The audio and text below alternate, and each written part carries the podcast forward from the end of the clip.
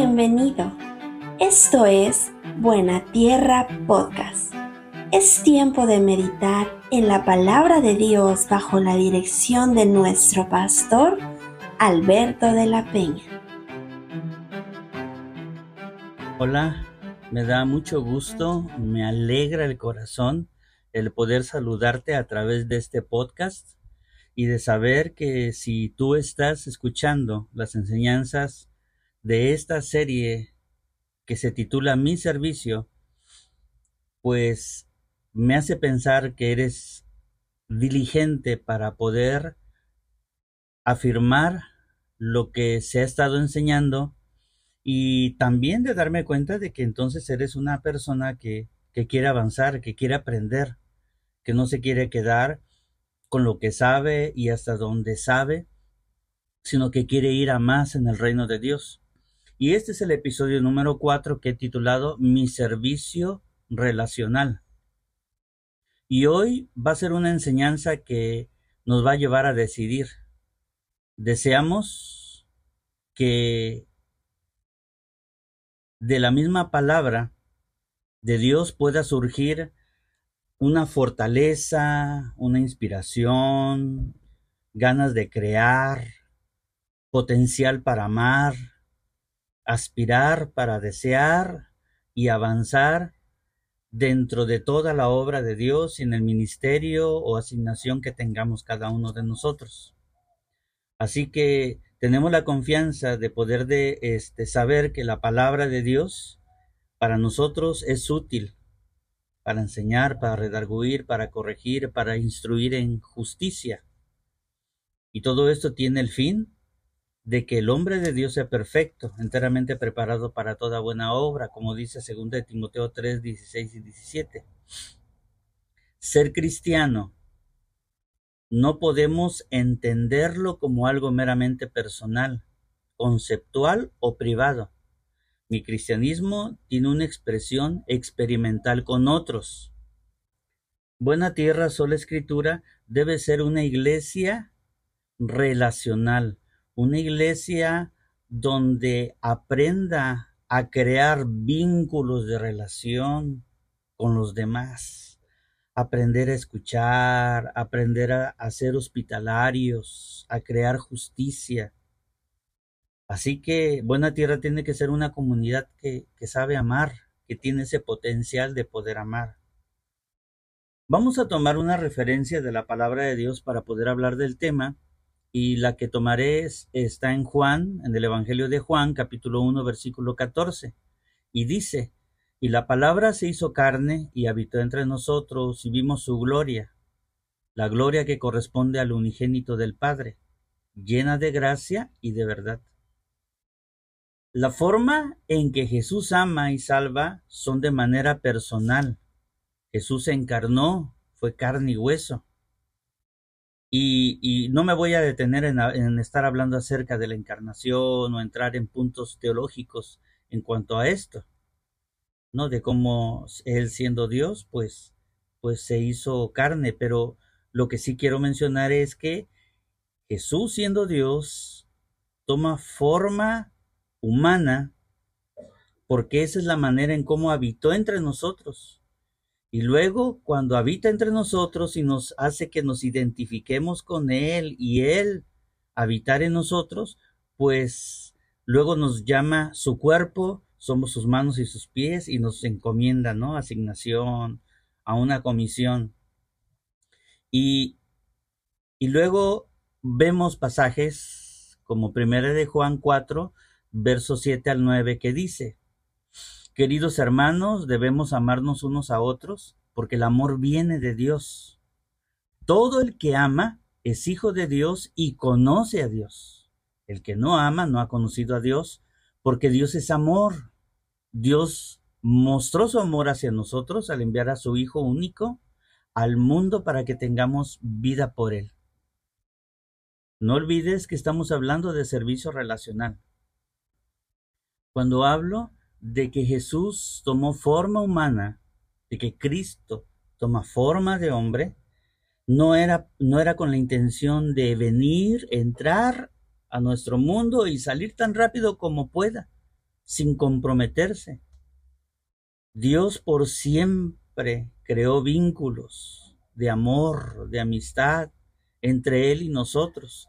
Cristo vino y habitó entre nosotros. Por eso uno de sus nombres es, es, es Emanuel, Dios con nosotros, porque Él se quedó para crear esos vínculos poderosos de amor, de salvación, de amistad, de como Señor, como Rey. Todas las teologías que tú puedas llegar a conocer, todas tocan esta verdad acerca de de, la, de lo relacional. Todos los principios bíblicos nos llevan a lo experimental, a ser vividas, practicadas y modeladas. Todo alrededor de nosotros es relación. Cuando una persona ve un video por una red social donde escuchan Dios te ama, ¿cómo podemos pensar en que la gente entenderá eso? ¿Cómo llegar a ver al Dios invisible? Entonces la, la palabra de Dios nos da una respuesta, le da una respuesta a estas personas que llegan a escuchar en algún momento que Dios los ama. Bueno, dice Juan capítulo 1, verso 18, a Dios nadie le vio jamás. Quien lo ha dado a conocer es el Hijo unigénito que está en el seno del Padre. Ah, nos damos cuenta entonces que la manera en cómo saber que Dios me ama es que Jesús viene a habitar entre nosotros o vino a habitar entre nosotros, caminó entre los hombres y él dio a conocer al Padre. Entonces yo me puedo dar cuenta del amor que tiene el Padre por nosotros por medio del amor que el Hijo tiene por nosotros. Sin embargo, nos topamos con otra situación de que alguien puede decir, bueno, pero es que yo tampoco he visto a Cristo. Él no ha caminado ahorita conmigo físicamente. Eso sucedió hace más de dos mil años. Sin embargo, la palabra siempre tiene una respuesta para con nosotros si acaso se levanta un argumento así.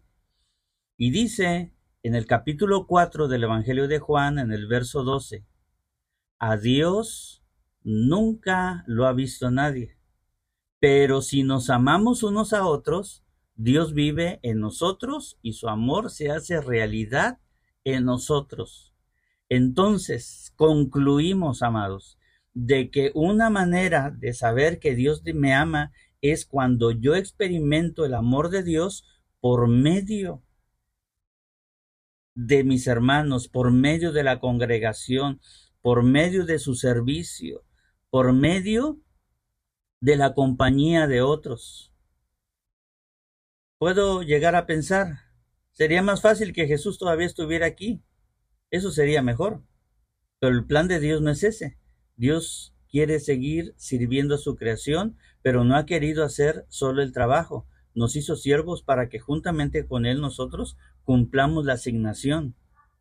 Dios ha querido, amados, mudarse a buena tierra sola escritura para vivir entre nosotros y que Él sea visto y quiere ser visto a través de tus manos, de tus palabras, de tu servicio, de tu acercamiento, de tu dar, de tu sacrificio, de tu esfuerzo, de tu manera de amar, de tu manera de perdonar, de tu paciencia. O sea, su gloria puede ser vista por nosotros y entre nosotros. Su gloria es hermosa, amados. La gloria de Dios es hermosa. Así como como tenemos el ejemplo de la vida de Epafrodito, que Epafrodito significa hermoso. Epafrodito logró ser un reflejo de esa gloria de Dios. Muchos de nosotros también lo hemos sido. La idea es que vayamos siempre a más. Esa luz tiene que brillar de manera más intensa cada vez. Filipenses 2.25 dice, considero necesario que vuelva ustedes Epafrodito, mi hermano en Cristo, buen colaborador y compañero de lucha Aprecio que me lo hayan enviado como su representante para rendir un servicio sacrificial en beneficio mío, ayudándome en mi necesidad. Esto que acabo de leer está en versión Palabra de Dios para todos. Cristo y la iglesia viven en unión permanente. Cristo dio vida a su iglesia y su iglesia vive por él. o para Él. Necesitamos conexiones personales, amados. Es necesario pasar del yo al nosotros. Dios te diseñó y Dios me diseñó para vivir en comunidad y para que nos necesitemos unos a otros. Cuando alguien se siente invisible, se siente inútil. Cuando alguien se siente reconocido, pues se siente valioso.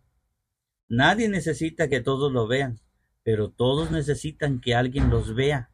Necesitamos conexiones personales. Necesitamos relacionarnos. No podemos vivir apartados como ermitaños espirituales.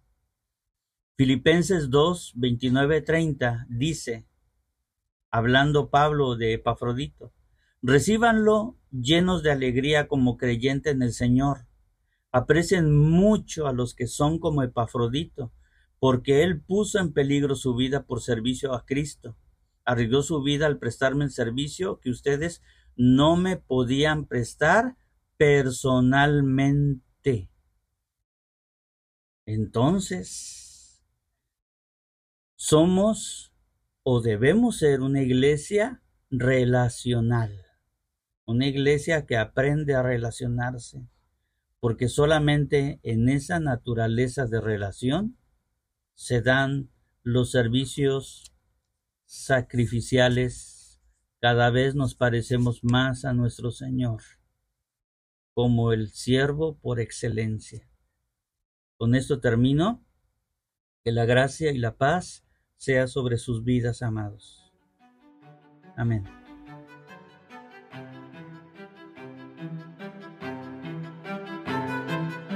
Esperamos que esta palabra haya sido de bendición a tu vida.